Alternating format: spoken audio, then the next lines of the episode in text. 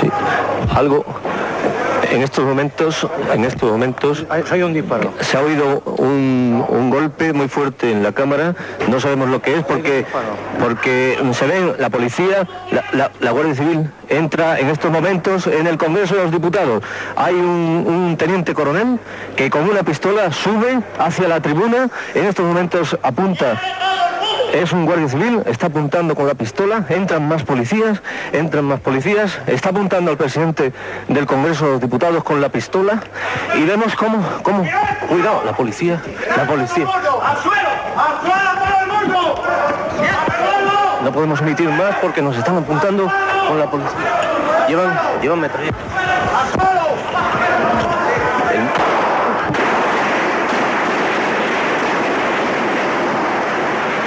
Pues así de crudo, así de crudo fue lo que, lo que escuchamos los españoles eh, aquel 23 de febrero de 1981, casi a las seis y media de la tarde. Esta es la narración que se hizo en directo a través de los medios de comunicación de aquel intento de golpe de Estado, aquel 23F, ¿no? Y con esta colación, a colación de este, de este suceso, de esta, bueno, de, de este capítulo de la historia de España, ya no diremos eh, si funesto o no, pero efectivamente capítulo eh, exótico de la, de la historia de España, pues eh, surge una novela. Al otro lado del teléfono tenemos a Leandro Pérez, él es su autor, es el escritor, es el autor de La Última Noche de Libertad Guerra. Le damos la bienvenida. Querido Leandro, bienvenido aquí CFM. Hola, encantado de hablar contigo. Muchas gracias por invitarme. Bueno, decía yo que, que- que esto que hemos escuchado es la narración de aquel, de aquel fumes- funesto día, ¿no? aquel 23 de febrero del 81. Eh, punto de partida de esta novela, porque vamos a poner en situación a los oyentes. eh, la última noche de Libertad Guerra, eh, pues es una novela que parte de la, de la realidad que hubiese sido nuestra España, ¿no? que hubiese sido nuestro país, de haber triunfado, de haber prosperado ese, ese golpe. ¿no? Eso es, esos, esos tiros que suenan en la grabación real que, que pudo escuchar toda España, yo lo que imagino es que, que, que en ese momento pues muere Suárez, Adolfo Suárez, el presidente del gobierno, muere Santiago Carrillo, el líder comunista, y que esa misma noche en, en el Palacio de la Zarzuela muere el rey Juan Carlos. Entonces, a partir de ahí, ya me invento una España alternativa, una España distinta que no existió. Ya que estamos en XFM hablando de música, Sí. cojo una frase de verso de Joaquín Sabina cuando canta lo que pudo pasar y no pasó. Sí. Pues me imagino lo que pudo pasar y no pasó, que es que, que- que España vive una dictadura y a partir de ahí una periodista musical que, que se enamora de un chico y ese chico desaparece en un furgón. Bueno, los ingredientes son eh, pues eh, de calidad. Los ingredientes son absolutamente eh, evocadores de, de- de una historia pues atra- que, atrapa, ¿no? Una historia muy atrayente. ¿Cómo ha sido? decíamos antes fuera de micro en, el, en, el- en el breve, la breve conversación que teníamos en el saludo inicial que han sido dos años de escritura, ¿no? Ha sido este tiempo de, de- de pergeñar la novela. ¿Cómo ha sido esa labor de, de reconstrucción de esa España inventada, ¿no? Pero que estuvo ahí, ¿no? Que estuvo muy cerca de producirse. Pues ha sido ir paso a paso y página a página. Yo imaginé que, que mi libertad guerra estaba un día en Rocola, un bar de, de la movida que, que ya no existe, muy cerca de las Torres Blancas en, en Avenida de América. Y me imaginé que ella pues conocía a un chico, se enrollaba con él y pensé que, que ese rollo podía ser un rollo de la movida sin más, pero pensé, ¿y por qué no es de una España distinta que distinta a la que ocurrió, ¿no? Y a partir de ahí, pues, por un lado es investigar, es ubicar la novela, que sea ficción, en esa España, es decir, que por ejemplo si se menciona que, ha, que ha habido un atentado contra Juan Pablo II o que me ha muerto o que ha muerto Bob Marley, son hechos reales, ¿no? Es investigar y a la vez es escribir. Entonces es una labor muy entretenida que, que me ha tenido ocupado mucho tiempo y que, y que ahora por fin ya puedo presentar. ¿Cuál crees que va a ser la recepción de esa novela o los primeros lectores que van eh, dejando su opinión o van transmitiéndote sus, eh, sus inquietudes, sus eh, opiniones? ¿Cómo, ¿Cómo van reaccionando ante esta, ante esta historia tan, tan extraordinaria ¿no? y, y a la vez tan atrayente? Pues por, por ahora la novela salió a la venta hace, hace una semana. Por ahora la acogida está siendo muy buena. eh, primero en, el, en mis círculos más, más estrechos. Que son, que son los más exigentes además. Sí, periodistas y amigos que me conocen. Y sí que ven que hay una evolución en mi carrera, que yo modestamente aspiro a, tirar hacia adelante, como, como cualquier autor, cualquier creador, ¿no? que siempre piensa que su último disco, su último libro es el mejor, pues bueno, yo intento hacer todo lo posible para que eso sea así, ¿no? Y, y por ahora la acogida está siendo buena. Eh, ya ahí puedo contar. Veremos ya cuando llegue ya la crítica más sesuda que todavía no ha aparecido, pues qué opinan los críticos. Eh, en breve, en breve lo sabré. En esta novela, como bien dices, hay eh, efectivamente, bueno, hay una fábula de una España que no existió, basada en un acontecimiento eh, de nuestra historia más oscura, como fue el golpe de Estado del 23F. Eh, también hay personajes reales, como tú efectivamente acabas de comentar, que, aparecen en su, en su devenir vital. Y, luego hay otra serie de elementos, pues oye, Imanol, ¿no? que es un actor vasco, tú ya has dicho, no es Imanol Arias, pero bueno, oye, se parece, ¿no? Puede, podría ser. Bueno, ¿en quién te has inspirado para cada personaje? ¿Cuál han, sido aquellas fuentes a las que has ido a, tomar a estos, a estos personajes? Buena pregunta. Pues hay dos, dos fuentes principales. Una es que Imanol Arias hace unos pocos años, eh, en una entrevista, él dijo que cuando llega a Madrid eh, para, para, intentar ser actor, mm, dormía a veces en, en, una pensión en la calle Ballesta. Cuando las prostitutas dejaban la habitación, pues él ocupaba el cuarto. Y si ellas seguían trabajando, ah, pues, pues se iba igual a dormir al metro. Ah. Entonces, mm, ni Manol mm, no tiene nada que ver con Imanol Arias, pero sí que tiene ese punto de partida, ¿no? Es un joven vasco que se, quiere ganar la vida como, como actor y, vive así. Y luego Libertad, eh, me gusta decir que no es Rosa Montero, no se parece a Rosa Montero, tampoco se parece a las periodistas que trabajaron en el diario Pueblo en los años 80, como Rosa Villacastín, como Julia Navarro, como Carmen Rigal, pero hay una novela de Rosa Montero que es la primera donde ella dice par de frases que a mí me calaron hondo y me hicieron pensar en crear un personaje.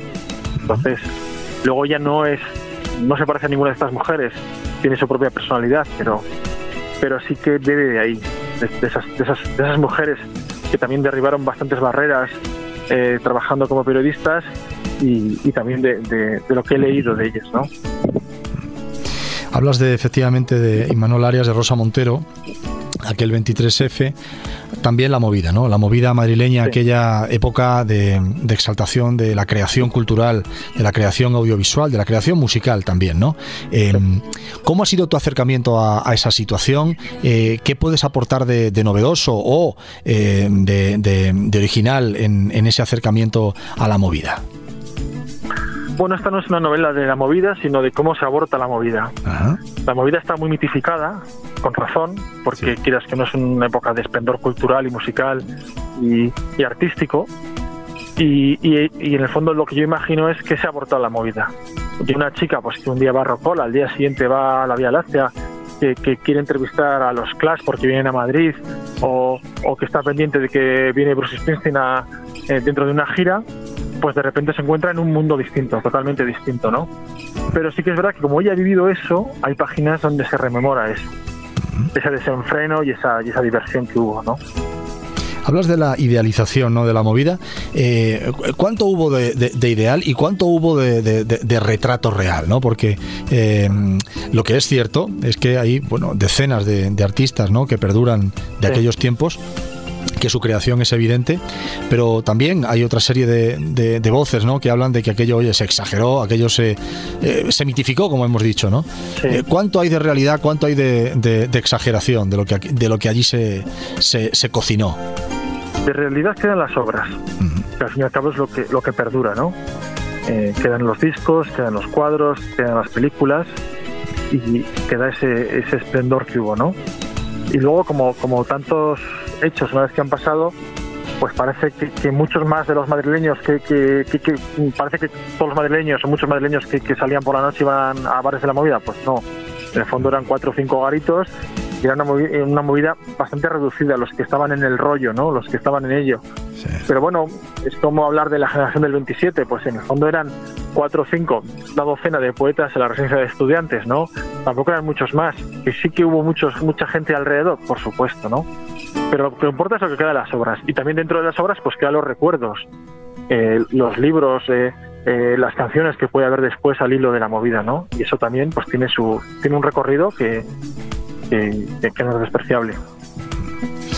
¿Cómo es tu acercamiento al, mundo de la, escritura? ¿no? Estamos viviendo una época en la que lo audiovisual eh, manda, ¿no? El, estallido total de las plataformas, el, el video on demand, ¿no? que tanto se menciona, ¿no? el, on demand, este término inglés que tanto se repite en todas partes. Eh, pero claro, los novelistas, los creadores de, contenido como vosotros, eh, estáis en otro estrato. Eh, ¿Cómo os enfrentáis a esta, esta realidad, a esta coexistencia con, lo inmediato, ¿no? con el darle al play y, tener una oferta casi inabarcable? ¿Cómo, cómo es vuestro, vuestro trabajo ahora? Buena pregunta. Pues es un trabajo que no, que no es amnésico, diría yo. Mm. Es decir, uno, uno siempre es hijo de su época, ¿no? Eh, ahora es difícil escribir el Quijote porque, porque lo que vivió Cervantes cuando estuvo cautivo no lo hemos vivido nosotros, ¿no? Y vivimos en esa mancha. ¿Que alguien podría escribir un libro como, como Cervantes ambientado en esa mancha? Por supuesto, hay novelas históricas que retroceden a aquellos años y pueden ser fenomenales, ¿no?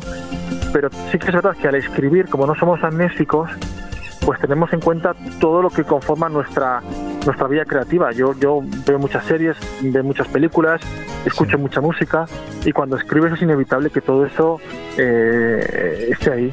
Incluso al escribir yo creo que en general los autores eh, igual ahora somos menos minuciosos que los escritores del 19, por ejemplo, ¿no? nuestros diálogos no son tan tan tan tan teatrales como los de épocas pretéritas. ¿Por qué? Porque, porque estamos acostumbrados a, este mundo y a, hablar y, a, incluso a leer historias que no son tan, tan detallistas. ¿no? Yo creo que el espectador actual no necesita eh, que le describan eh, una discoteca con pelos y señales. Igual con dos o tres pinceladas ya estás dentro de esa discoteca o dentro de ese museo o, o adentrándote en una selva. ¿no? y antes, como no existía esos medios audiovisuales, el escritor sí que ponía mucho de su parte para mostrarlo porque con la imaginación el lector eh, reconstruía, reconstruía lo, lo que no había vivido, ¿no? También el formato, ¿no? Hemos vivido, hablando de música, pues una transformación industrial, eh, meramente industrial, eh, bueno, eh, brutal, en el caso de, la, de, todo lo que es la, fabricación de discos y el consumo musical. En el tema editorial, en el tema de los libros, ¿no? La, literatura parece que, que el papel, el formato analógico, vamos a decirlo, vamos a hacer una analogía, valga la redundancia, con los discos físicos, sigue aguantando el tipo mm, de forma superlativa, ¿no? ¿Cuál crees que es la razón? ¿El, libro, el, atractivo del papel eh, sigue siendo mucho más fuerte que, la tinta digital? ¿Cómo, cómo crees que es eh, esa perspectiva? Yo creo que el, libro como objeto es un, es un objeto muy bien concebido, que tiene más de 500 años de vida, ¿no? En cambio, mm, yo cuando era chaval de los 80, la mayoría de la música la escuchaba o en la radio, por supuesto, siempre, o en casetes, que, grababas con, doble pletina y demás, o, los, vinilos, ¿no?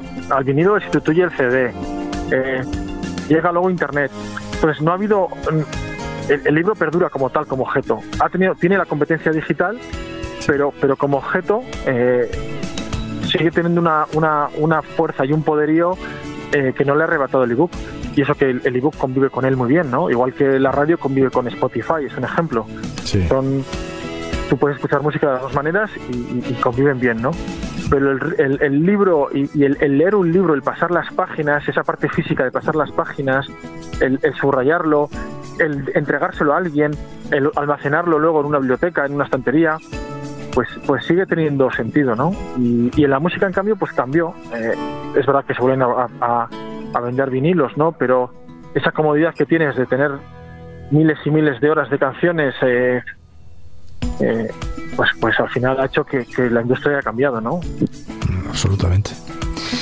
Volviendo al argumento de esta última noche, ¿no? La última noche de Libertad Guerra es la novela que estamos eh, desgranando, la novela que es protagonista de este espacio, la novela de Leandro Pérez. Eh, bueno, decimos que, todo surge de ese momento, ¿no? De qué hubiese ocurrido si ese 23 eh, de febrero de 1981, pasadas las 6 y 20 de la tarde, pues oye, resulta que, el golpe del 23F prospera, ¿no? Tenemos una dictadura militar eh, en España.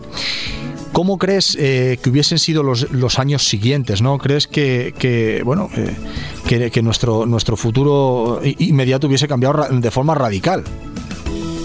Yo creo que si hubiésemos padecido otra dictadura, pues hubiese sido una época muy lamentable, mm. porque en los 80 eh, no, no estábamos para eso, estábamos para entrar en la Unión Europea, para modernizarnos, para desarrollarnos como país. Pero también quiero pensar que si hubiera triunfado el 23F, al contrario de lo que pasa en mi novela, que abarca solo unos meses, mm. eh, yo creo que la propia sociedad española hubiese hubiese vuelto al, camino de la democracia. Eso es lo que yo pienso como, como optimista que soy. Una cosa es la novela, la ficción, lo que pasa allí, y otra cosa es lo que, lo que yo creo que hubiese pasado si se hubieran pintado pastos, ¿no?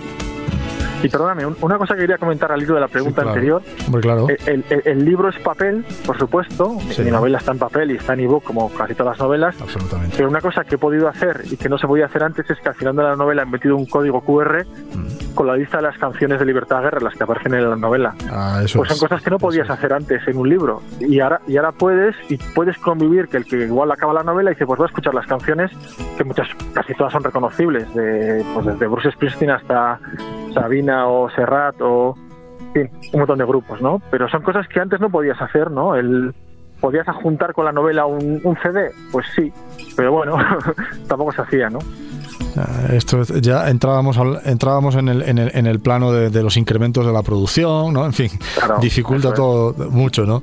Efectivamente la tecnología nos ha brindado una serie de herramientas que antes no, no existían y que, y que evidentemente nos facilitan esa conexión, ¿no? Con el, con el, con el lector que entiendo yo que como un, que como novelista es lo que busca, ¿no? La conexión más absoluta con, con, el que lee, ¿no? En todo esa inmersión, ¿no? Que llaman la inmersión total en la historia. Sí, uno busca que, el lector se adentre en la novela y se, lo crea todo. Es decir, la principal labor de un novelista es que, lo que él escribe sea verosímil, ya sea una novela de ciencia ficción como una novela histórica ambientada hace 1500 años. ¿no? Es que tú te pongas en la piel de, los protagonistas, que vivas esa vida. Y, es también la magia de la lectura, porque decíamos antes, en la parte audiovisual nos lo dan más hecho, ¿no? Tú te sientas en el cine o en la butaca de tu salón y, y, tú ves las, las, cosas tal y como te las muestran, ¿no? Aquí eh, está claro que las palabras las pone el autor, pero la imaginación hace que tú, como lector, eh, construyes la historia de tu manera, ¿no? Y, marques tú las pausas, cuando te paras de leer, cuando sigues. Eh, es, es una experiencia que es distinta. Pues esta novela, La última noche de Libertad Guerra, está ya en todas las librerías. Es la última novela de Leandro Pérez, la última porque es la que acaba de publicar. Eh, aquí vamos con la siguiente pregunta. Eh, eh, ¿En qué estás pensando ya? ¿Cuál es tu siguiente proyecto? ¿Tienes alguna novela ya en mente? ¿Algún, algún escrito nuevo? ¿Cómo, cómo es tu, tu día a día? Una vez, como decías antes, ¿no? Que, que, que, el niño está ya en la guardería. ¿Cómo es, la, cómo es tu, pues tu vida de escritor? Pues estoy pensando en la siguiente criatura, pero todavía no todavía no lo ha engendrado. Es decir, pienso que mi libertad guerra quizá puede vivir en la memoria del, lector y, y ya está. Pero también está viva en mi memoria y no sé si va, mm, va a aparecer en, un nuevo libro. No lo sé todavía. Ah, y si no, pues tengo otra idea en la cabeza, pero como no se pueden escribir dos novelas a la vez, no se pueden tener dos amores a la vez y no estar loco, ¿no? Es la, la copla, pues. La copla. Pues en el fondo es eso. En cuanto acabe la promoción del libro, me quiero poner con otro, pero todavía no, no me he decidido. Pues Leandro Pérez, muchas gracias por haber compartido estos minutos de, literatura con nosotros, con Kiss FM. La última noche de Libertad Guerra está ya en todas las librerías. Mucho éxito, muchas gracias. Muchas gracias. Un abrazo muy fuerte. Otro.